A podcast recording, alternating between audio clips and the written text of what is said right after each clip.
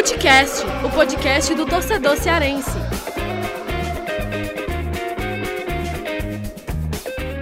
Vem que vem com a gente, rapaziada. Futecast tá na área. Eu, Lucas Mota, como sempre, acompanhado aqui de Thiago Minhoca. E temos de volta aqui nesse episódio, finalmente, Vitor Hugo Pinheiro, que tirou boas, uma boa folga, né? um período de férias e agora está de volta aqui no Futecast e também é, na nossa equipe do Esporte do Povo, né? do Jornal Povo. Olha só, episódio 141 do Footcast, a gente vai abordar, é, vai fazer, claro, as prévias dos jogos desse fim de semana, jogos importantes, e são clássicos do futebol nordestino. Eu, pelo menos, espero bons jogos, né? O Fortaleza vai receber o Bahia no Castelão, clássico tricolor, é, envolvendo as lideranças aí do grupo A e do grupo B para o Bahia no grupo A e o Fortaleza no grupo B. E também o outro clássico bom de se ver, que vai ser esporte, esporte que vai receber na ilha o Ceará, né? O esporte que ainda sonha aí com a classificação lá no grupo B, conseguiu vencer o clássico contra o Santos e vai é, receber o Ceará que está lá em terceiro no seu grupo, no grupo A, e a gente vai fazer essas prévias desses jogos e também repercutir um pouco do da vitória do Ceará diante do CSA, o desempenho, os destaques desse jogo, né, o desempenho do, do time, comandado pelo Guto Ferreira, e também é, a situação lá do Fortaleza, o momento da equipe que está entregando resultados, mas ainda não entrega desempenho, e há uma pressão muito grande por parte da torcida, insatisfação com o treinador, insatisfação com contratações, com o momento do clube, e a gente vai abordar muito isso aqui no nosso episódio. Para a gente já dar o pontapé inicial aqui da, do nosso programa, nesse primeiro bloco a gente vai abordar a parte sobre Ceará e no segundo a gente fala sobre o Fortaleza. Tiago Minhoca, Ceará venceu e foi a melhor partida do Ceará na temporada de 2021 e pelo menos na minha análise foi uma partida, um desempenho que o Ceará convenceu. É, para você, é, te dá assim, uma, uma confiança em termos de projetar esses próximos é, duelos do Ceará? Te agradou e, e, como que você projeta esse Ceará agora aí para os próximos confrontos nesse Nordestão e na temporada, né? Fala Lucas Mota, Vitinho, né? Todo mundo está acompanhando mais um Footcast. Pois é, o Ceará mostrou o primeiro jogo que, que a gente, digamos, imagina, né, que esse time pode produzir. Claro que ainda tem muita coisa a rolar, tem muita coisa ainda a descobrir, quem é que vai ser o lateral direito, se o Ceará, é, enfim, né, vai, vai ter peças ainda para reforçar durante a temporada, quem será o camisa 9, se ainda vai contratar camisa 9, quem vai jogar da direito, se ele vai manter Saulo, se joga Lima, se vai jogar Ione, enfim, tem muitas coisas ainda abertas no Ceará. Mas, para esse jogo, que era uma necessidade vencer diante do CSA, o Ceará tinha que mostrar a qualidade que tem com os jogadores. E deu para ver claramente no próprio Mendonça, né? Acho que de uma maneira geral, que foi o melhor da partida, mas até nos dois jogos anteriores que ele entrou como titular, no clássico e também contra o Botafogo da Paraíba, deu para ver que ele foi o jogador que chegou mais pronto, né? Ritmo de jogo tá muito bom dele, condição física muito boa também. O que falta agora para o Ceará é questão de entrosamento, é movimentação, é, posicionamento de determinadas peças. E nesse primeiro jogo, deu para ver nos primeiros minutos que o Ceará esteve muito imbuído né, dessa, dessa postura que deveria ter, que era marcar alto, não deixar o CSA em nenhum momento ficar confortável no jogo inteiro. O Ceará dando uma pressão muito grande, criando muitas possibilidades. Antes de sair o gol, teve pelo menos umas duas, três chances interessantes de fazer o gol e acabou não marcando. Então, esse time é basicamente o que o torcedor quer ver aquilo ali, só que agora com mais tempo, no melhor ajuste, com as melhores peças. E eu acho que esse é o, o primeiro passo, né? A gente não pode tirar de, um, de um, uma partida boa que isso vai prevalecer no geral. Até porque né, isso acontece com todos os clubes, não só aqui do, do da região Nordeste, do Brasil, do mundo inteiro.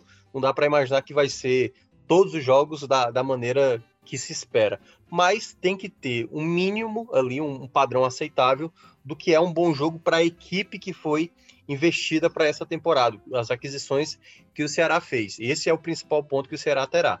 Então, acho que foi dado esse primeiro passo, foi um passo interessante.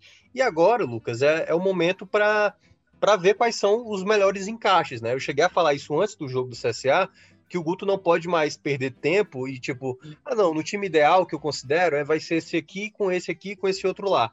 Se esses outros que ele pensa não é hora de manter melhor... mesmo, é, é, dar sequência assim para o mesmo time. É?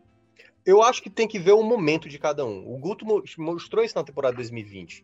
Quando o momento estava sinalizando que era um garoto que estava tomando a frente do, do Sobis, que foi no caso do, do Kleber, deu certo, entendeu? Quando ele começou a ver que o, Sobral não estava rendendo mais aberto, ele trouxe para volante, tirou o Charles que não estava rendendo e encontrou no Lima essa opção. Então o Guto ele soube ler bem o momento que o Ceará necessitava de uma troca. E para esse momento, por mais que as pessoas imaginem, não, tem que ser Ione numa ponta e o Mendonça na outra, junto com o Jael na frente, com o Vina. Isso é o time que teoricamente o torcedor quer ver. Mas na prática, esse time tá afinado, a gente tá vendo que o, o próprio Vina tá pegando um pouco mais de ritmo, a gente viu que o, o Ione não tá com uma explosão ainda para ser o cara da velocidade pelo lado direito. Então, acho que ele tem que se prender hoje quem é que tá no melhor momento, quem é que tá melhor entrosado. Eu acho que esse é o ponto inicial que o Guto tem que trabalhar. E Minhoca, só ainda falando é, desse desempenho do Ceará, que era algo que estava devendo, né? O Ceará estava devendo em desempenho é, e teve uma atuação convincente, principalmente no primeiro tempo. Né? O Ceará foi dominante no, no primeiro tempo, fez 1 a 0 lá com o Mendonça, mas poderia ter feito mais. Em termos táticos, né? É, o que é que se destaca, assim, em termos táticos, do Guto, do, é, aplicados pelo Guto nesse, nesse jogo que funcionou tão bem, né? E que não funcionaram, não aconteceram nos outros jogos, né? O que é que você gostou em termos táticos desse Alvinegro? É, eu, eu, eu, vejo dois pontos que foram, assim, um não tão determinante e outro que foi bem determinante. O que não foi tão determinante, mas que eu senti um pouco mais de confiança, foi a lateral direita. Acho que o Gabriel Dias não fez uma partida espetacular e também eu acho que não dá para esperar isso muito dele, não. Acho que o Gabriel Dias não é esse lateral que vai chegar no patamar de Samuel Xavier e tal, mas eu acho que ele dá uma sustentação melhor defensiva do que o Eduardo. Já, a gente viu lá no clássico, né? O lado direito do Eduardo principalmente no primeiro tempo, foi um lado muito vulnerável, né? E eu acho que o, Gabriel Dias ele dá essa condição ao Guto de fazer um, um, lado direito mais forte defensivamente. E olha que eu tenho também ressalvas com o Gabriel Dias que na temporada pelo Fortaleza, né, na última, não gostei dele tão defensivamente. E para mim eu acho que o ponto principal que foi nesse jogo contra o CSA, a dupla de volantes. O Guto vinha tentando inicialmente com o time de transição, até utilizando mais o William Oliveira, chegou a utilizar ele também no clássico, e eu nunca gostei muito de, dessa escolha do Guto, sabe? Eu, eu do, de todos os volantes que o Ceará tem, né, dos mais usuais, digamos assim, o William Oliveira eu acho que é o que menos oferece qualidade de passe, bola longa. Ele é um volante de proteção, de matar uma jogada, ou até mesmo de conduzir a bola por vezes. Mas, por exemplo, se é para ter um volante com essa característica de levar a bola, de conduzir a bola, né, sair do campo de defesa com ela, acho que o Charles faz, faz melhor, acho que o Sobral faz melhor, o Nares faz melhor. Então, das características de volante, essa dupla que jogou contra o CSA, Oliveira e Charles, eu acho que mostrou uma qualidade de preenchimento de meio de campo, de tomada de bola rápida, de qualidade de passe. Eu vejo jogadores hoje no Ceará que têm essa característica mais perceptível do que outros, né? Eu vejo o Nares com boa qualidade de passe, eu vejo o Charles com um bom jogo aéreo, uma boa chegada na área, ele deu uma finalização nesse jogo do CSA, né? Tem boa movimentação, preenche o campo inteiro. Talvez o desgaste que atrapalhe mais o Charles. Você tem um Sobral que corre também o campo inteiro. É um cara que sempre tá limpando a sujeira, né? E a própria sujeira também quando acaba errando passe, perda de bola. Então é um cara que cobre bem. Você tem o próprio Oliveira que vem fazendo aí jogos recentes muito bons. Então, assim, eu, eu queria ver mais desses jogadores, sabe? Desses jogadores mais leves, mais criativos e que conseguem ajudar tanto defensivamente como também na construção. Então eu queria, eu queria ver o Guto trabalhando mais com esses quatro volantes que me agradam mais: Nares, o Sobral, o Charles e também o Oliveira. Para mim, que são os quatro volantes com mais qualidade técnica de ajudar na recomposição e também na construção do jogo, oferecendo outras possibilidades. Então, acho que esse foi o principal. É, a principal coisa que me saltou aos olhos desse bom time, né, taticamente no primeiro tempo o, o meio de campo do Ceará foi mais impositivo. Tomou de conta, não deixou o CSA em nenhum momento tomar o controle no primeiro tempo, que foi o melhor tempo do Ceará, e depois é, é, construir jogadas, né? O primeiro gol, que foi exatamente, foi um passe rápido do Oliveira para o Mendonça disparar, né? Fazer ali a, a, carregar a bola e finalizar de fora da área. Eu acho que é muito importante você ter volantes que agilizam com o passe. E para mim esses são os que têm mais essa característica. Eu acho que esse é o principal ponto onde o, o Guto pode gastar, sabe assim, algumas alternativas e, enfim, começar a ver quais são a dupla para ele que seria titular na, na, em boa parte do, dos jogos, né, que ele está pensando. É, e olha, só para dar aqui uma, uma passagem na tabela do Grupo A, onde o Ceará está, o Ceará é o terceiro com 10 pontos, é, o G4 está bem embolado, porque o CRB é o primeiro com 11, o Bahia tem 10, está à frente do Ceará porque tem uma vitória a mais, tem três, o Ceará tem duas, e aí o Ceará vem em terceiro, depois o Sampaio Corrêa com nove. E aí tem uma turma que ainda sonha, né, nessas últimas duas rodadas, tem um Confiança em quinto com sete, batendo na porta do, do G4, e tem ainda o 13, que tem seis pontos, tá nesse sonho aí ainda de. Tá jogando de buscar... agora enquanto a gente tá. Viu? Tá jogando agora enquanto a gente tá gravando. Exatamente, que é o clássico, né? 13 e Botafogo da Paraíba. E assim, eu acho assim que o 4 de julho e o Santa Cruz, esses daí já deram adeus para mim, né? Porque faltando duas rodadas, o 4 de julho com 5 e o Santa com 3. O Santa, por exemplo, só tem condições de ir até 9 pontos, né? Se o Sampaio já, já empata o jogo, até mesmo confiança é, vence a seu partido, já era para o Santinha. É uma pena.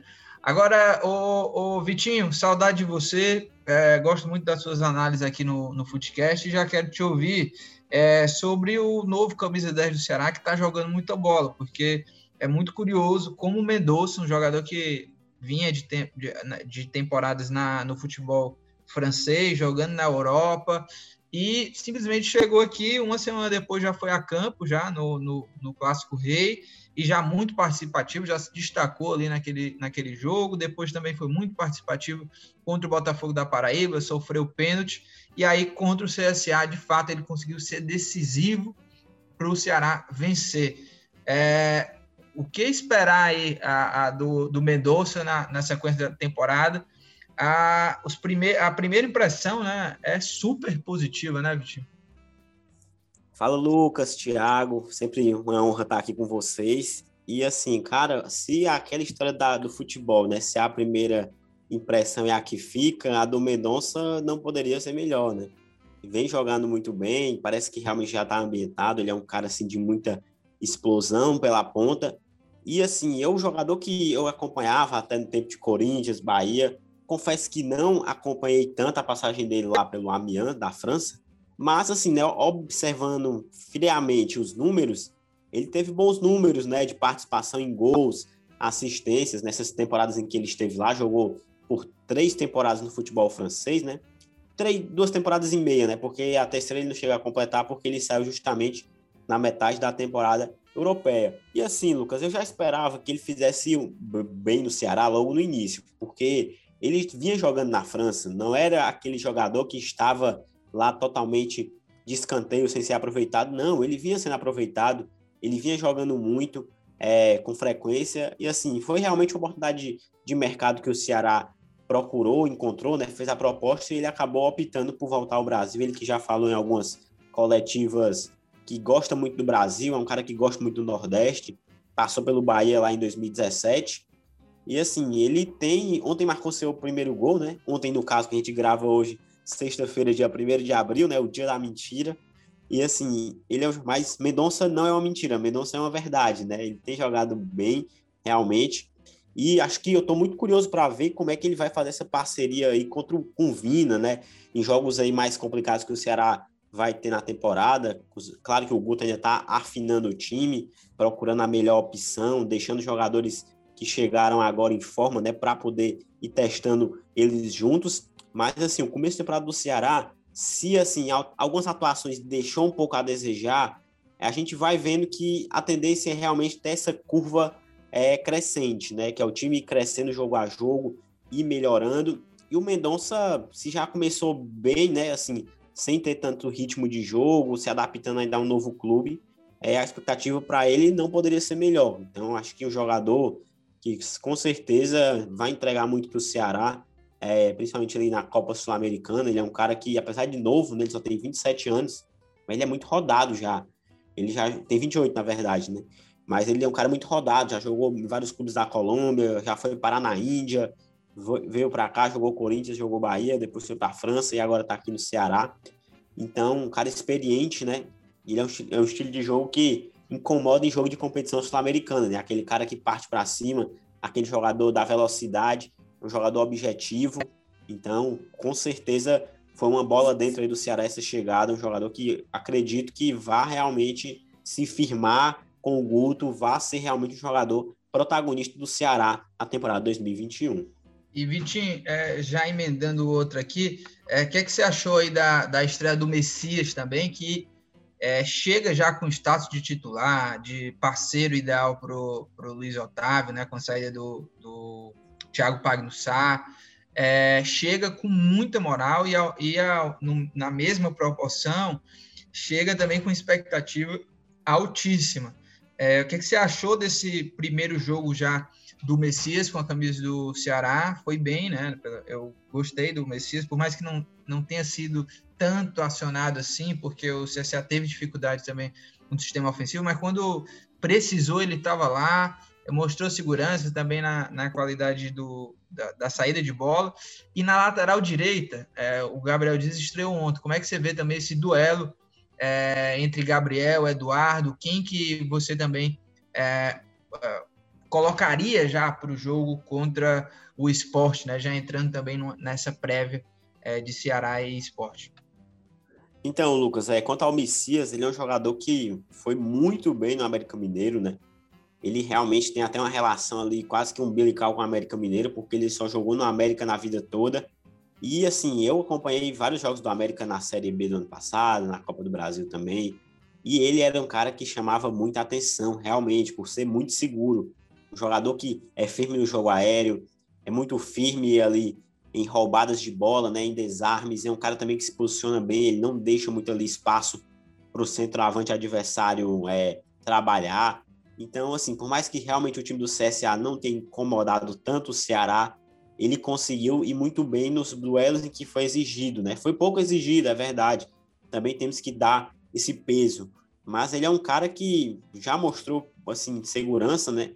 E vejo muito que ele com o Luiz Otávio, se o Luiz Otávio conseguir voltar a ser aquele Luiz Otávio, acho que ele de 2019, que foi uma temporada muito boa do Luiz Otávio, 2019, 2018. 2020 eu já vi que ele teve uma queda, né? Mas isso não quer dizer que seja uma decadência do jogador. Pode ter sido atrapalhado por até questões físicas, né? Por outras questões. Futebol tem muito isso, tem muito fase, né? Então, se o Luiz Otávio realmente voltar a atuar naquele nível ali de excelência de duas temporadas atrás, com o Messias ali, com essa segurança toda que ele esbanja, o Ceará tem tudo para ter uma dupla de zaga aí muito segura, que foi o que faltou em alguns momentos da temporada passada, né? Tomou alguns gols bobos, é, alguns jogos ali também o Ceará deixou escapar por falhas defensivas, principalmente jogos no Brasileirão em casa, né? Várias derrotas que o Ceará teve ali, muito por erro defensivo de posicionamento, é, falha de marcação. Então, acredito que essa dupla do Ceará vale a pena o investimento, né? ter trazido o Messias, que não foi barato, mas é um investimento certeiro, e ao meu ver, que tem muita potencial para dar muito certo. E ele também é um cara que entrega bem ofensivamente, né? Um jogador que sobe muito bem no jogo aéreo. Acho que é um jogador, é um zagueiro completo, sabe, Lucas? Assim, é difícil você encontrar zagueiro bom assim no mercado nacional. O Ceará encontrou o Messias, então acredito que ele não vai decepcionar, né? Que ele vai realmente ter uma passagem aqui pelo Ceará bem interessante. E, Quanto ao Gabriel Dias. É, na, nessa disputa aí, né? Gabriel Dias e Eduardo já projetando esse jogo contra o esporte. Então, Lucas, é, o Eduardo já fez alguns jogos na temporada, né? O Gabriel que jogou muito pouco, só, só fez um jogo, na verdade. Eu acho que é o momento do Guto dar essa rodagem para ele. Eu acho que é o momento de se testar o Gabriel. Agora, já projetar quem vai ser o titular na temporada, eu acho que é uma discussão um pouco mais aí para frente, para quando a gente vê o desempenho do Gabriel, mas para esse jogo contra o esporte, eu iria de Gabriel Dias para dar rodagem, para ver como ele se adequa aí no sistema de jogo. Ele que foi muito bem no Fortaleza 2019, né? Em 2020 já teve uma queda, mas eu ainda vejo que o Gabriel é um cara um pouco melhor que o Eduardo. Não é uma distância tão grande, mas eu vejo que o Gabriel é mais jogador, mas isso também não quer dizer que na prática ele vai ser o titular da temporada. Mas acho que para esses jogos iniciais, para a rodagem, experiência e para deixar o cara mais próximo dos companheiros, melhor realmente ir de Gabriel nesse jogo contra o esporte. É, e, e Minhoca, você que conhece muito bem futebol pernambucano, né? É, e sabe, acompanha também bastante esporte, é, e o esporte que recebe o Ceará lá na ilha, 4 horas da tarde, né, no sábado, dia 3 de abril. Esse esporte que começou, né, tá tendo uma, um início de temporada muito ruim, teve problemas, né, é, de regularizar alguns jogadores, é, questões extracampo, que até atrapalharam também nessa, nesse começo de temporada, que o esporte hoje tem mais derrotas até do que vitórias. São desempenho até agora 11 jogos, 3 vitórias, 3 empates, 5 derrotas, 3, 13 gols marcados e 17 sofridos. Né? Na, no recorte aqui da Copa do Nordeste, 6 jogos, 1 vitória, 2 empates, 3 derrotas, 4 gols marcados e 10 sofridos. Por mais que o esporte venha é, com uma certa moral, né, é, levanta a moral da, do elenco, ter vencido o rival Santa, mas cá para nós, né? O Santa está na Série C, tá também em situação bem complicada e foi um jogo bem foi um jogo bem movimentado até, né? O que esperar desse esporte aí, Thiago Minhoca, para enfrentar o Ceará? É um, é um time que pode fazer frente àquela retranca do Jair? Como é que tem como é que tem sido né, esse desempenho do, do esporte? Como tem atuado? Enfim, o que é que esporte pode trazer de dificuldade para o Ceará? É, não é novidade assim o, o, momento do esporte vivendo uma instabilidade, né? Porque desde o começo da temporada passada que eles sequer, né, foram disputar o quadrangular do rebaixamento, né? O esporte começou a Série A do ano passado com perspectiva de alguns até mais é, pessimistas, torcedores do esporte, até acreditavam que ele fosse fazer uma campanha tal qual a América de Natal, naquele né, em 2007, né, que só fez 17 pontos. E, e mesmo assim, né, daqui a pouco a gente vai falar sobre Fortaleza, sobre o, a, a, o que é o futebol praticado do, do esporte, não estou nem é, comparando, mas tem algumas semelhanças de desempenho, resultado. O Jair teve naquela temporada, né, do, do ano passado, um momento que conseguiu vitórias. Só que o, o esporte tinha uma, uma quase assim, era um jogo para se defender e jogar por uma bola, né? Tanto é que Muitas das vitórias vinham através de um pênalti, o Maidana batendo e tudo mais. Eles mantiveram ali boa parte do sistema defensivo, né? Adrielson, que é jogador da base do clube, o Maidana também. Você tem lá o Thiago Neves. Fizeram aquisições que, assim, no mercado, são aquisições que dá para entender, dado uma equipe que vive uma crise de futebol. Então trouxeram o Neilton, trouxeram o Trellis, que era de São Paulo, trouxeram o Torol também, que era de São Paulo ficaram com o Júnior Tavares, assim, jogadores, assim, você olha, pelo menos o parâmetro, né, que eu, que acompanho o jogo do São Paulo, assim, até porque, é, para passar raiva, né, no meu lado torcedor, é, são jogadores que, sinceramente, tem que emprestar mesmo. E estão lá hoje no esporte. Então, assim, a perspectiva, Lucas, era de praticamente o campeonato já era, sabe? A, a, esse jogo pro, pro esporte era uma tentativa até mesmo de atrapalhar o rival, né, o Santa Cruz. Só que a rodada foi boa para o esporte, né, essa última rodada, porque basicamente só o Fortaleza tinha vencido. E o Fortaleza já estava ali na parte de cima, então não é um não era um concorrente do esporte. A rodada foi boa, né? E eles vão usar esse jogo como última cartada para ter uma possibilidade ainda de classificação, né? Bom lembrar que o ABC, que está hoje na quarta colocação, tem um jogo a menos, né, a realizar, que é exatamente contra o 4 de julho, o jogo lá em Natal. Então, o esporte ele vai na base do vamos arriscar o que temos e se der, se os resultados né, dos outros adversários ajudarem, a gente ainda vai ter possibilidade de brigar na última rodada, porque eu acho só assim que o esporte ainda tem chance de se classificar. Só que eu não acho que o esporte vai sair do, do, do, seu tradicional, Lucas. Eu acho que eles vão jogar fechados, vão jogar por uma bola, entendeu? O favorito é o Ceará. E eu acho que o Ceará, que sentiu no ano passado, né, aquele 0 a 0 que foi amarrado, o jogo todo não acontecendo nada, era o esporte basicamente com 11 jogadores atrás o Ceará vai ter que ser, ser, muito paciente, muito paciente. Porque o esporte agora ele tem pelo menos os jogadores de transição melhor, né? O Neilton, que eu acho um jogador bem limitado, ele é um jogador que faz a transição melhor. O Toró também é um jogador que eu considero bem limitado, ele consegue fazer a transição melhor. Porque ano passado o, o esporte nem tinha isso, né? Era o Thiago Neves lá na frente e bola longa para ele correr. Então acho que acho que a dinâmica do jogo vai ser essa: o esporte fechado e tendo agora jogadores Mas... para fazer o contra-ataque de maneira um pouco mais efetiva. E pode ter a estreia do Trellis, né? O Trellis não pôde atuar contra o Santa Cruz, porque ele tinha expulso, sido expulso contra o Grêmio na época de São Paulo, né? E teve que pagar agora no jogo contra o Santa Cruz, né? Ele no novo clube. Né? Que foi a única coisa que o Trellis ofereceu de coisa boa, foi aquela expulsão mesmo que ele fez contra o Grêmio. Mioga, mas é, é, acho que é um time mais qualificado, então, do que o ano passado? É um pouco mais qualificado para aquilo que o esporte precisava fazer, porque a única coisa que o esporte consegue fazer hoje é manter o seu sistema defensivo. O que é que faltava para o esporte ser um pouco mais competitivo? Ter um contra-ataque melhor, né? Porque fazer contra-ataque com, com o Thiago Neves é complicado, né? Ele não tem muita esse perfil para puxar contra-ataque. Então aí a, a, a, gente ainda está conhecendo esse esporte, como você falou. São muitos jogadores que não estavam nem regularizados, né? Era um time de transição, eles caíram na Copa do Brasil, começaram muito mal na Copa do Nordeste, foram vencer a primeira agora, né? Contra o Central no Campeonato Pernambucano e venceram numa partida que, diga-se, a, a gente não vai entrar aqui no assunto, mas algo que a gente está vendo muito na Copa do Nordeste, erros de arbitragem, né? E esse jogo Esporte Santa Cruz foi um festival de, de absurdos, né? O Wagner Rio totalmente perdido no jogo. O jogo ficou bom muito por conta dele, né? Conseguiu ser o melhor e o pior da partida, o, o árbitro. É, e olha, foi, foi realmente é, ontem torcedores do esporte, do Santa Cruz, assim, é, comentaram bastante, né? Criticaram bastante assim, a arbitragem, deixou muito a desejar. Olha, desses 11 jogos né, do esporte, nos últimos, apenas nos últimos 3, 4, 5, assim, é que começaram a aparecer essas caras novas, né? O Thiago Neves, por exemplo, é, só jogou três jogos até agora, né? Com essa partida do, contra o Santa Cruz. O Neilton, por exemplo, tem quatro jogos, né? É, o Maxwell, que foi outro reforço, tem três jogos. Então, é um esporte que ainda também está nesse momento aí de, de, construção, de buscar esse melhor futebol, por mais que é, ainda não, não se encontra num momento tão positivo assim.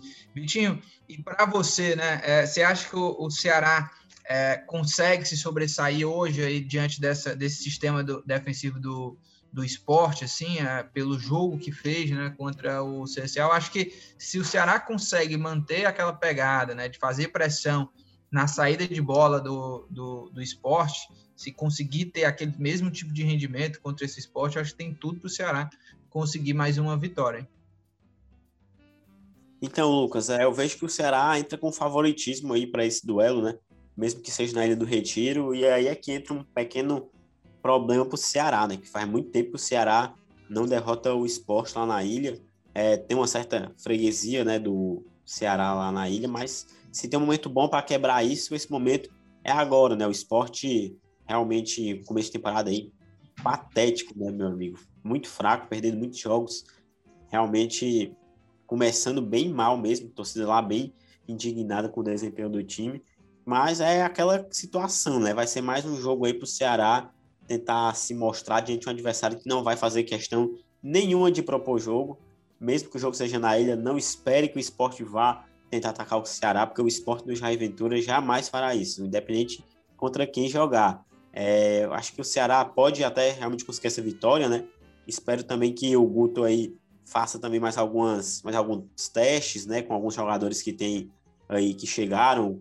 Tem uns caras que realmente me deixam muito intrigados de ver jogando, porque acho que tem potencial, como é o caso do Jorginho, né? Que é um, é um meio campo ali bem interessante. Ele foi muito bem no Atlético Goianiense até em 2019, ali 2020 também.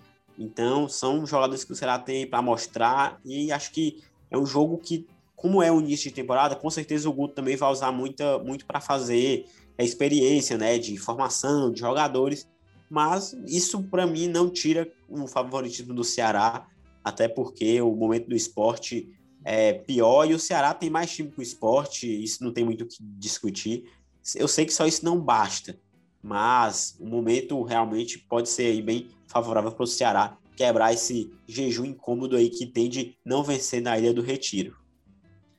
É, e olha, a gente vamos virar a página agora que a gente vai falar muito de Fortaleza, o tricolor do PC.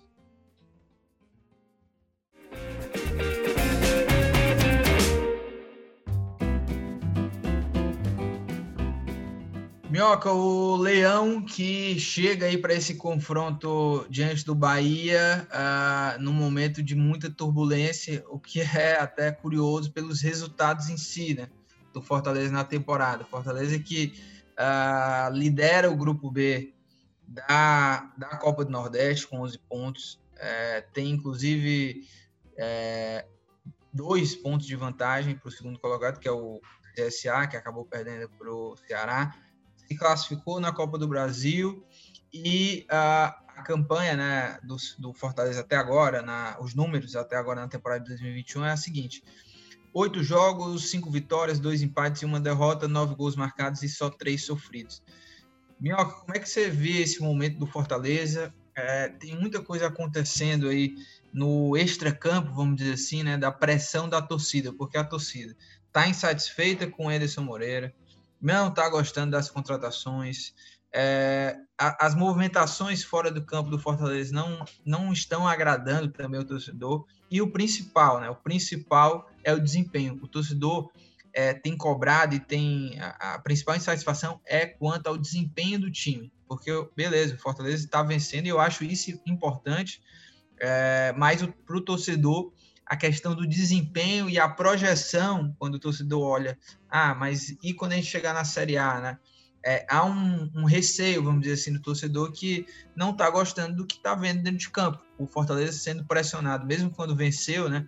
É, contra equipes é, mais inferiores, sendo pressionado, né? Contra o Caxias foi desse jeito, o próprio 4 de julho também houve esse tipo de pressão.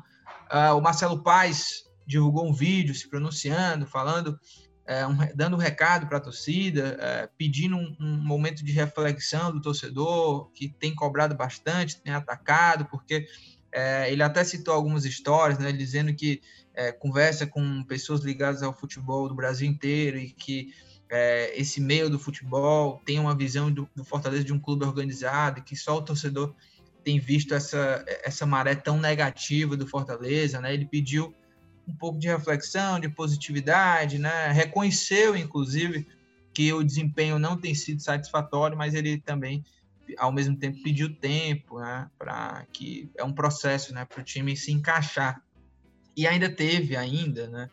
Uh, a questão do, da contratação do Marcelo Benevenuto, que é um, outra, é um outro episódio que a gente pode abordar mais na frente, mas como é que você vê essa situação toda aí do Fortaleza, que tem resultado, apesar de não ter desempenho? É para tudo isso mesmo, ô Minhoca? Lucas, assim, é, é e não é, né? Porque é muito difícil a gente falar do Fortaleza hoje, porque os resultados, assim, é quase como se você não, não pudesse Assim, como é que você vai reclamar do time, o time em primeiro lugar do grupo, pô? Como é que vocês estão exagerando demais e tal? assim, há exageros. Isso aí, não tenho dúvida que há exageros. Há gente que está colocando problema onde também não existe. Mas é, o, o, Fortaleza ele terminou a temporada passada sem apresentar um bom futebol. Venceu jogos importantes? Venceu. Venceu Curitiba, venceu Vasco. E aí, talvez o que mais causou a incerteza com o treinador, que é hoje é o principal alvo, foi tomar 4 a 0 do Bahia, que é exatamente o próximo adversário do Fortaleza. Isso é que deixa o torcedor mais seguro. Como é que o, o cara, para um jogo tão importante como era, leva de 4 a 0 jogando dentro de casa, em que o empate, na teoria, era seu, entendeu? Assim, o Fortaleza foi dominado, assim, foi, foi humilhado, a palavra é essa, foi humilhado. Então é, é um resquício que, vamos até trazer aqui um, o mais lendário de todas, a maior humilhação que a gente já viu no futebol, a do Brasil, Toda vez que o Brasil pegou a Alemanha, tipo, ei, ah, vamos, dar, vamos descontar nos caras. É uma coisa que vai estar tá guardada. Então, o torcedor do Fortaleza, tendo o mesmo treinador, e nesse início, sem conseguir mostrar uma grande evolução ou uma ideia de jogo que dá uma confiança para a torcida, a reclamação ela é compreensível. Ela é a reclamação com o, com o estilo de jogo que o time está praticando. Então, ela é compreensível. Fazer desse, de, dessa crítica como se fosse algo de terra devastada, como alguns querem colocar, eu, eu acho um erro. Não é algo devastador, mas é algo ruim. Também ninguém pode falar, né? E aí eu acho que é um ponto que o Enderson não pode falar, Marcelo Paes não pode falar, dirigentes não podem falar, que tipo assim, ah, o pessoal tá, tá exagerando, assim, não, a, eu acho que o momento hoje é de criticar a maneira como Fortaleza joga. Não é com esse futebol que dá para ter uma esperança com Fortaleza. Eu, pelo menos, eu não consigo ter uma garantia que o Fortaleza vai apresentar uma melhora com esse tipo de jogo jogado. Só que o time vem ganhando, o time vem ganhando. Então tem que saber aproveitar esse momento em que não tem resultado negativo, porque imagina, Lucas, pega tudo isso, o, o mau futebol que até agora né, tá, tá sendo visto, né, que a gente está vendo até agora, o mau futebol. Se não tivesse resultado, o que é que a gente estaria falando hoje? Que Fortaleza tem que melhorar bastante, que o Fortaleza tem que, sabe, começar a definir um modelo de jogo melhor, definir melhores peças. Minhoca, oi. Tem algum ponto positivo, assim, de, do trabalho do Anderson Moreira? Tem, eu, eu acho que tem coisas positivas. Por exemplo, quando ele, ele já dá, começa a dar oportunidades para atletas e para outros que já estavam não, por exemplo, dá para se entender. Mas precisa sempre o Pablo ter a primeira, a, sempre a preferência comparada ao Ronald. Eu acho que assim, o Pablo pode ter oportunidade, mas por que, que o Ronald não tem oportunidade? A questão toda não é por um jogador apenas. É, é, um, é um geral. O Robson, a gente já viu vários jogos que jogar aberto pela direita não tá dando certo, entendeu? Então, assim, é, quando você vai tendo pequenas coisas que, que vão dando errado e outras que vão dando errado. Quando eu digo errado, é tipo assim, não tá, não tá mostrando evolução, entendeu? A jogada parece que sempre é, é do David ter que decidir. E se uma hora perder o David, se o David ficar machucado, suspenso e tudo mais, como é que o Fortaleza vai conseguir se virar como time, entendeu? Então é esse a, a preocupação do torcedor. Porque o torcedor quer ver algo melhorando, entendeu? O Fortaleza tá aí desde o jogo do 13 fazendo partidas em que o time não consegue prevalecer, sabe? Assim, em um momento do jogo, um momento assim, porque teve ali contra o Ceará nos minutos iniciais e depois parou, né? E, e, faltou, e faltou contra Caxias, e faltou contra, contra o 4 de julho, faltou contra o 13, parte do jogo. Então, tá faltando um pouco mais do, do Fortaleza convencer, assim, de, em, em, termos gerais, numa partida, até mesmo quando você cai de produção do sistema ofensivo, sabe? Não deixa o adversário dominar ou ficar ameaçando tanto o seu gol, por mais que não faça o goleiro trabalhar, mas, pô, não deixa essa bola ficar sempre rondando a área, sabe? E o Fortaleza, por vezes, está permitindo isso contra adversários mais frágeis. É essa a desconfiança da torcida. É pelo desempenho em campo e por isso que eu vejo compreensivo a, a reclamação do desempenho, certo? Estou tirando aqui os, os exageros de alguns mais que vem tudo errado e tudo mais. Então, acho que a questão toda é essa. A questão do extra-campo aí é um outro assunto para a gente tratar, né? Que é comprar essa questão do Benevenuto, é, sabe, a questão do, do sócio e tal, então é uma Não, outra questão, mas o, o jogo jogado, eu, eu, acho que o ponto é esse.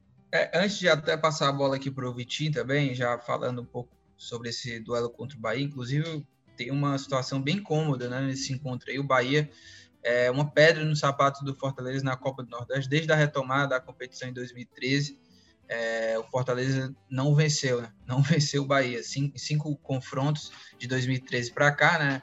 É, foram duas vitórias do Bahia e três empates. Mas antes de entrar mais a fundo nesse, nesse assunto, Mioca, vou, vou te colocar aqui é, contra a parede, hein? Eita. É, é o seguinte: é, é, as contratações né, do, do Fortaleza têm sido bastante contestadas e a gente, a nossa análise também é por aí, porque é, o Elton Nem, Gustavo Blanco, é, jogadores que não, não vinham tendo grandes minutagens, né? sofreram muito com lesões, a gente não, não tem como, né? São jogadores que são ponto de interrogação. O próprio Elton Nem, até mais, assim, por conta que já faz bastante tempo que não joga. É, se ele jogar bem, é até vai ser mais, vai ser uma surpresa, na verdade, né? Porque a expectativa é que o Elton Nem não, não consiga acrescentar tanto, né? Há uma desconfiança muito grande. Uhum. É, outros jogadores também que, que foram contratados aí pelo Fortaleza nessa temporada, né? Há uma desconfiança, será que vão render, será que não? O Marcelo Benevenuto também que foi contratado. Hoje, do futebol nordestino, dos times que estão na Série A, em que prateleira você coloca o Fortaleza na, no comparativo de qualidade de elenco, né? Em comparativo com o Bahia, com o Ceará e com o esporte. É, uma coisa é o elenco que você tem nas mãos, outra coisa é o time que você acaba montando, né? Hoje, o elenco do Fortaleza eu vejo como o terceiro.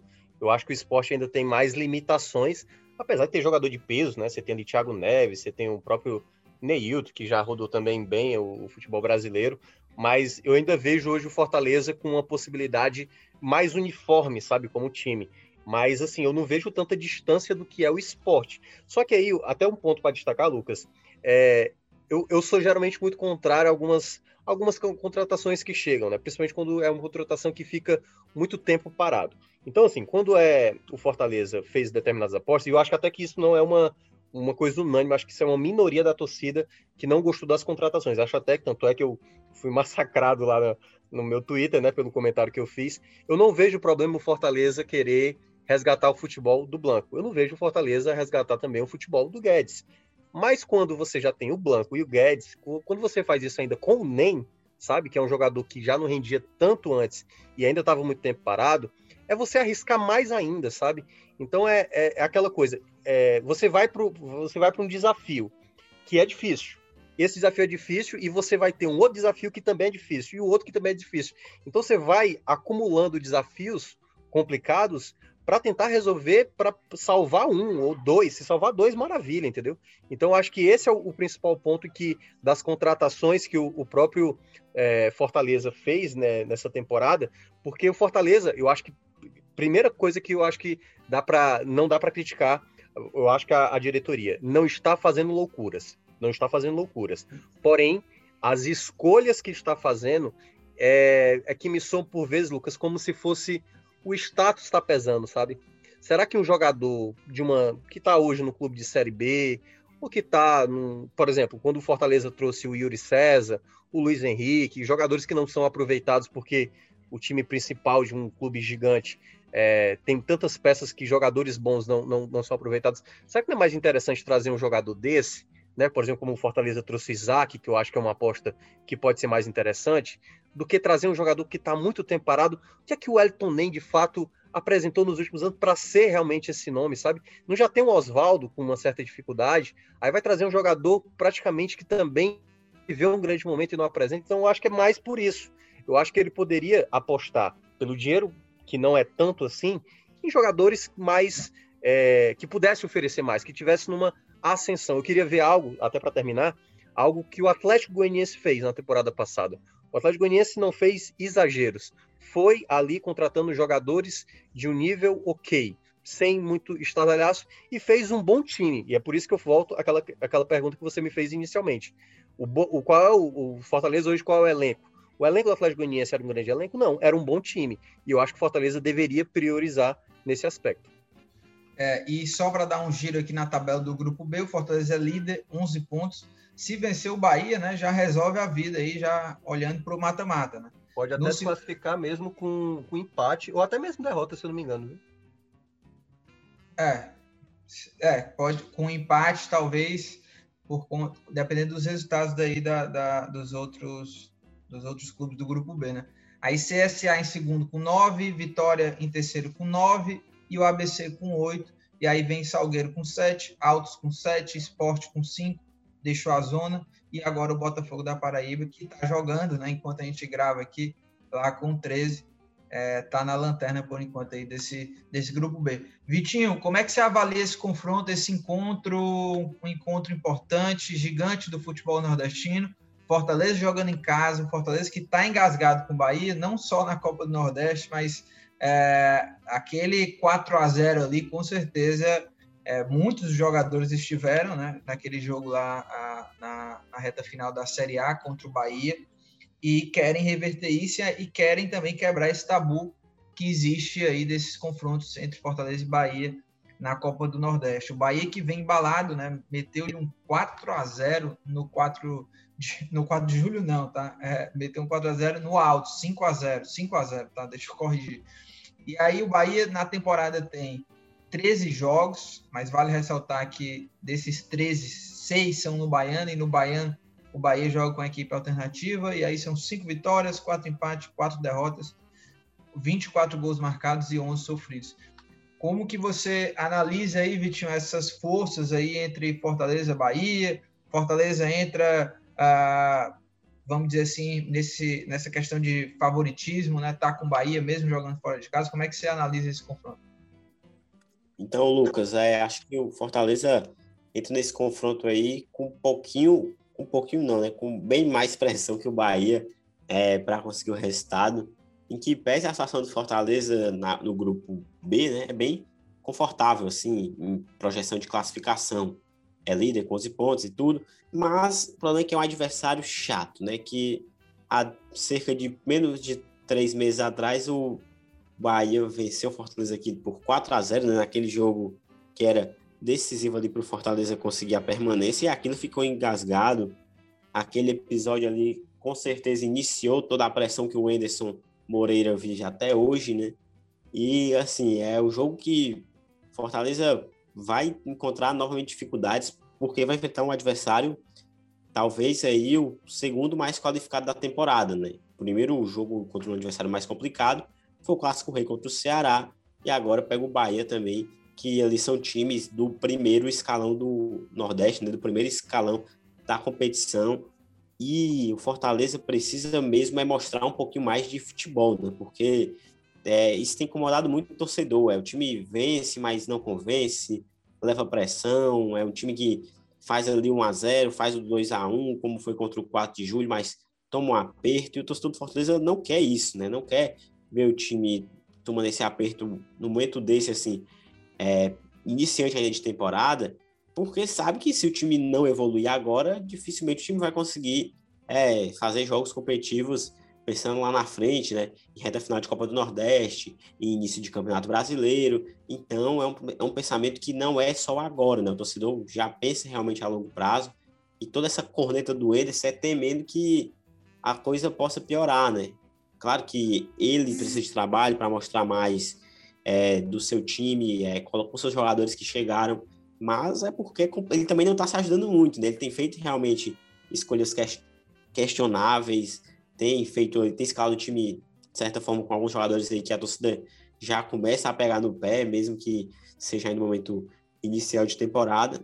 E esse jogo para ele tem um peso bem considerável, né? Porque vamos supor que, claro que a gente não sabe se isso vai acontecer, né? Mas vai que o Bahia ganha de novo do Fortaleza daquela forma ali um pouco avassaladora, né, digamos assim. Aí a pressão para ele ficaria, acho que quase que insustentável, né? O Enderson tá jogando, tá, cada jogo do Fortaleza é como se fosse uma final pro Enderson, né? Porque ele sabe que um resultado negativo, uma sequência de dois, três resultados negativos, possivelmente ele não suportaria e nem a diretoria conseguiria dar essa moral toda para ele com tanta pressão externa eu vejo, Lucas, que é um jogo que eu acho que vai ser equilibrado, sabe? Porque são dois times ali ainda em pé, inicial de temporada. Mas assim, o Bahia já mostrou mais futebol que Fortaleza na temporada. A gente tem que fazer um recorte aí do Bahia de Copa do Brasil, né? Que jogou uma partida de primeira fase, assim como o Fortaleza também jogou. É, fez esses jogos na Copa do Nordeste também. Goleou, assim, né? 7x1. Goleou é, 7x1 foi 7x1 contra o Fluminense o, at o ataque que é avassalador, né? Porque é o, é o melhor ataque da Copa do Nordeste, com 13 gols, e somando também o desempenho lá da Copa do Brasil aí. Então, realmente é um ataque que tem produzido muito e uma defesa do Fortaleza que não tem dado tanto tanta segurança, pode ser um confronto aí perigoso. Eu acho que o Enderson deveria priorizar um pouco aí por um, um sistema de marcação um pouco mais efetivo para até evitar que o Bahia consiga fazer toda aquela pressão que conseguiu mostrar já em alguns jogos dessa temporada e mostrou contra o próprio Fortaleza aqui no Campeonato Brasileiro no começo desse ano. É, e olha, é, o Fortaleza que vai reencontrar esse Bahia, né, e Rodriguinho Rossi, que foram ali os algozes daquela goleada na Série A, né? O Rodriguinho meteu um hat-trick, três gols, e o Rossi fez um gol, e hoje o Bahia tem jogado num 4-3-3, o Rodriguinho formando o ataque, né, o trio de ataque, Rodriguinho, Rossi e Gilberto. Rodriguinho ora cai por dentro e aí Rossi e Gilberto ficam mais abertos, né? Ora o Rodriguinho também vai para os lados, o Gilberto fica mais centralizado. Então, o, o Dado Cavalcante ele encaixou esse trio e tem mostrado, os jogadores têm, têm jogado bem né, nessa formação. Né? E, e a tendência é que o Dado repita a, a escalação do Bahia para o jogo é, diante do Fortaleza, a escalação que venceu, que goleou o Altos, né? Douglas no gol, Nino Paraíba, o zagueiro Conte e Lucas Fonseca e Matheus Bahia na lateral esquerda, Patrick de Luca, Edson e Danielzinho, o trio de meio, meio campistas, e o trio do ataque que vem é, jogando muito bem, que é Rodriguinho, Rossi e Gilberto. Nesse confronto, Vitinho, você tocou no assunto que vai ser um, um, embate interessante, que é o sistema defensivo do Fortaleza com esse ataque aí do Bahia, porque a defesa do Fortaleza ela, ela tem sido pressionada, mas independente de qualquer coisa, os números estão aí, só levou três gols até agora. É, será que o Fortaleza consegue segurar esse ataque? Para o Anderson é, enfrentar o Bahia, ele vai ali colocar os seus volantes de maior pegada, né? Aí é que ele vai poder firmar esses dois volantes, né? O Anderson tem utilizado dois volantes de maior marcação, né? Jogadores como o Juninho já foram embora, já foi embora, né? O Felipe ainda não jogou, o Ronald também não ganha nem chance, né? Ou seja, Jussa, Pablo, Ederson, esses jogadores é que tem sido prioridade. Fortaleza consegue, tem qualidade para segurar também esse, esse trio ofensivo, esse sistema ofensivo do Bahia, Vitinho? Lucas, assim, é, tem que ter essa marcação correta, né? Assim, acho que esse é o principal questão aí, porque realmente, se não conseguir, vai ser pressionado, né? O Felipe Alves vai ficar ali muito exposto. E o Fortaleza, vejo que o Ederson, acho que ele vai realmente optar por um time um pouco mais precavido, né? Com a marcação ali mais forte, é, com laterais que marquem um pouco mais. É, por exemplo, no lado esquerdo ali, talvez o Carlinhos, que é um cara mais seguro ali no jogo defensivo, né? É, os volantes, com certeza, eu acho que ele vai até usar esses caras de mais pegada, porque é o que ele tem feito já em outros jogos da temporada, até contra adversários em que o Fortaleza tinha, assim, a, digamos, a pressão de ter que pressionar, de atacar mais. Ele até fez essa opção de jogadores mais pegador no meio campo, né? Assim, particularmente, não tem me agradado muito essa formação de volantes dele, mas talvez para esse confronto aí contra o Bahia, né, para evitar problemas, seja ali o mais sensato da parte dele optar por um time um pouquinho mais retraído, né, mais forte na marcação e tentando explorar ali os pontos ofensivos do Fortaleza, né? Acho que também o que tem me incomodado um pouco nesse início de temporada é um pouco de pobreza no repertório ofensivo, né? Porque o Fortaleza tem feito Verdade. muitos gols ali em lances de bola parada, né? Sobras de escanteio, faltas de cruzamento tem, tem saído muitos gols. Ronald, jogar de velocidade com o David, né, por exemplo. É, sim, tem, tem, faltado um pouco ali de mais construção coletiva no ataque. Eu acho que esse é o que o Ederson precisa trabalhar mais aí, junto com essa organização defensiva, para o time realmente começar a evoluir, né? Porque se ficar nesse, nessa qualidade aí já questionada que a gente está falando aí dos últimos jogos, dificilmente o Ederson se mantém no cargo aí por mais tempo. O, o Minhoca, Minhoca. Eu queria Minhoca. só eu hum. posso só falar alguns números que é, tem muito a ver Pode? com o que o Vitinho falou claro, agora. Claro, é, eu fiz um comparativo, né? O Anderson teve os, os primeiros 10 jogos dele na Série A do ano passado e agora foram oito jogos. E aí eu fui olhar exatamente se mudou alguma coisa na, nas estatísticas né, do Fortaleza de lá para cá. E deu para ver que o Fortaleza diminuiu a quantidade de passes curtos e aumentou a quantidade de passes longos do Fortaleza. Tem utilizado mais esse estilo de jogo. E eu olhei volante a volante, né? Eu peguei Derlei, peguei o Ronald, o Felipe e o Juninho na temporada passada e comparei agora com o Juninho, com o Pablo, com o Ederson e também com o, o Jussa, né? Que são os quatro de agora. Hoje o Fortaleza ele tem um índice de eficiência de passe menor, né? Ou seja, o percentual de passes curtos ele é menor e a, a, a alternativa de usar bolas mais longas ela aumentou. O Ronald, por exemplo, de todos os percentuais desses 18 jogos do Anderson, é o segundo com o melhor percentual de passe, só atrás mesmo do Felipe, né, que é o que tem o maior percentual. Então dá para ver claramente que, como Fortaleza, como o próprio Vitinho estava dizendo, né, são volantes hoje que o, o Anderson tem é, estabelecido, que não tem muito essa característica da construção, de uma qualidade de passe. E talvez também a reclamação da torcida ela venha também muito por conta disso, porque não consegue ver jogadores com construção de jogo interessante. É um time que se vale, por vezes, de bolas mais aprofundadas, né? bolas longas para tentar criar jogadas. Ô, Minhoca, só ainda sobre o Bahia, antes da gente ir para as dicas aleatórias, é, queria saber também o teu olhar de, é, em meio a esse jogo, a esse encontro, que vai ser um jogo difícil para o Fortaleza, é, com o Bahia, que tem dado resultado, o seu ataque, tem dado desempenho também, esse trio aí, o Dado conseguir encaixar é, o jogo do Bahia com esse trio mais à frente, né, com o Rodriguinho, o Gilberto, o Rossi, é um time agressivo.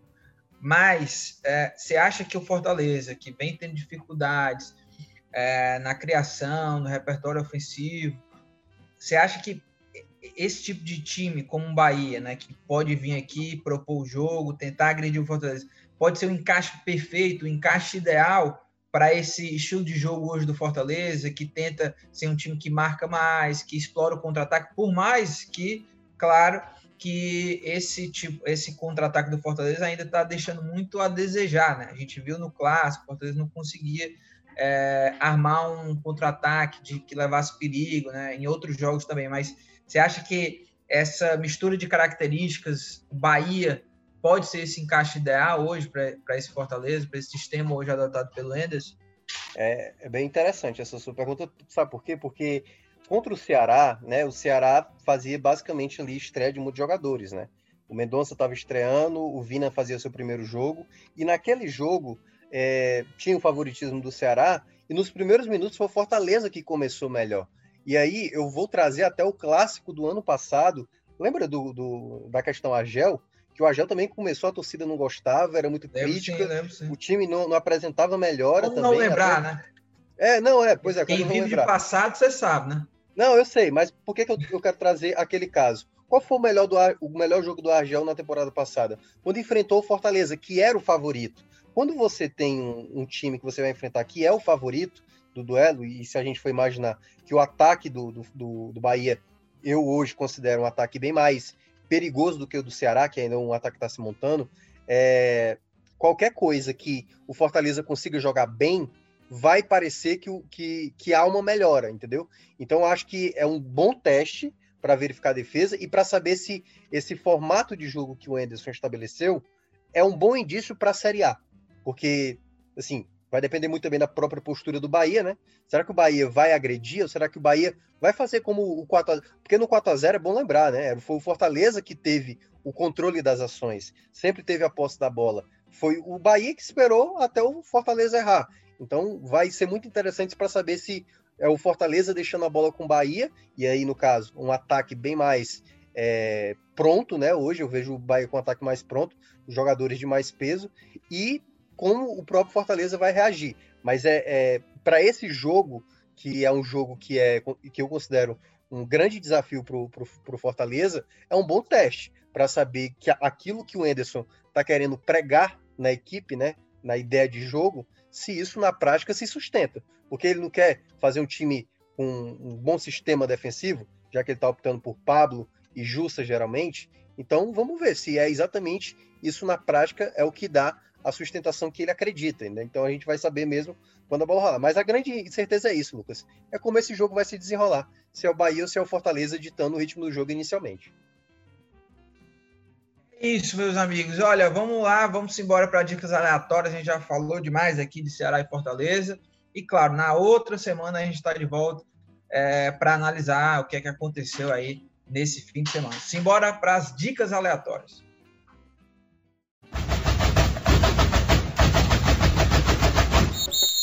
Vitor Hugo Pinheiro, Thiago Minhoca, momento de dicas, hein? Dicas aleatórias. Eu tô cheio de dicas, né? Eu tô assistindo filme adoidado, série, mas já quero saber do Vitinho que deve ter assistido o combo completo, né? Da Netflix, da Amazon Prime, Prime Video, né?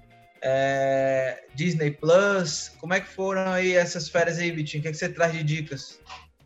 Então, Lucas, em tempo de pandemia, né, que a gente não pode sair de casa, cara, bem no começo lá da, as minhas férias ali em fevereiro foi quando iniciou já essa medida toda de restrições, então não tinha muita opção a não ser ficar em casa, né? Então eu assisti uma série muito boa, cara, de comédia dramática, assim, que voltada para o futebol, que é Clube de Cuervos, né? É uma série que fala aí do dia a dia de futebol. É uma família que é dona de um clube lá no México, o Cuervos. Então, assim, é uma história que é muito bacana, porque a gente que curte o futebol, que vive o futebol aqui 24 horas, tem um pouquinho de panorama de como é que funciona é, o dia a dia, né? A disputa pelo poder dentro do clube, a questão ali da, da direção, conselheiros. Então, assim, é uma história bem bacana para a gente ficar por dentro dos bastidores do futebol, mesmo que tenha uma pitada de ficção, né? De realmente para um pouco de inverdade, mas tem muita. É uma história que cativa bastante e eu recomendo aí para os nossos queridos ouvintes aqui do, do Footcast.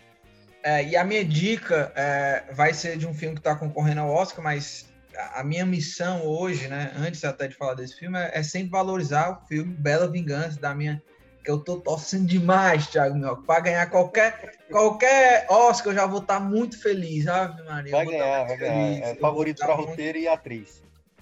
Cara, é coisa linda demais aquele filme. Meu Deus do céu, aquela cena lá final que eu não vou dizer, né, que eu não sou, eu não sou cara que dá spoiler, que spo... cara que dá spoiler que diz que vai contar o filme, que vai contar só a sinopse e conta o filme inteiro. Dá vontade de é, acabar com a amizade. Então, é lá, coisa lá. triste. Mas a e um, mandar um beijo aqui, né, para Karen Mulligan, dizer para ela que eu tô na torcida eu pensei, Mas... tô na pista, viu? Mas olha, é, vamos lá, minha, minha dica é Minari, né? Comentei com o Thiago Minhoca, tá concorrendo a Oscar de melhor filme também. É uma história, é, é, é vamos dizer assim, simples, né? É, é, é uma, uma história que pode acontecer, você conhece pessoas, né? Vamos dizer, nesse que pode ter vivenciado algo parecido, assim. No caso da história do filme, é uma família sul-coreana que vai é, para os Estados Unidos no sonho, né? O sonho americano. É, e a gente conhece, né? Várias famílias que, por exemplo, que saem do Nordeste para ir para São Paulo, né? Para ir para outros centros, né? Naquela busca do sonho de, de virada de vida, assim como vários brasileiros também vão até os Estados Unidos em busca de, um, de uma vida melhor. E, cara, é, é uma, é uma história, assim, que que é contada, né, é, é, retratada com muita delicadeza é muito bonita, assim, a, a família sul-coreana lutando, o, a, a, os pais, assim, muito trabalhadores, sabe, Aqueles, aquelas pessoas que trabalham, que dão a vida para buscar algo melhor. E aí, até comentei com o Thiago Minhoca, não sei o nome do ator, mas eu quando vejo agora qualquer filme que tem criança, eu já choro, sabe? E aí tem o. Alan Kim, Alan Kim, o nome dele. É, Alan Kim. Cara, o Alan Kim, pra mim, ele é o meu filho com. sendo coreano, né? Porque, porque é muito parecido, cara. É muito parecido com o Bento.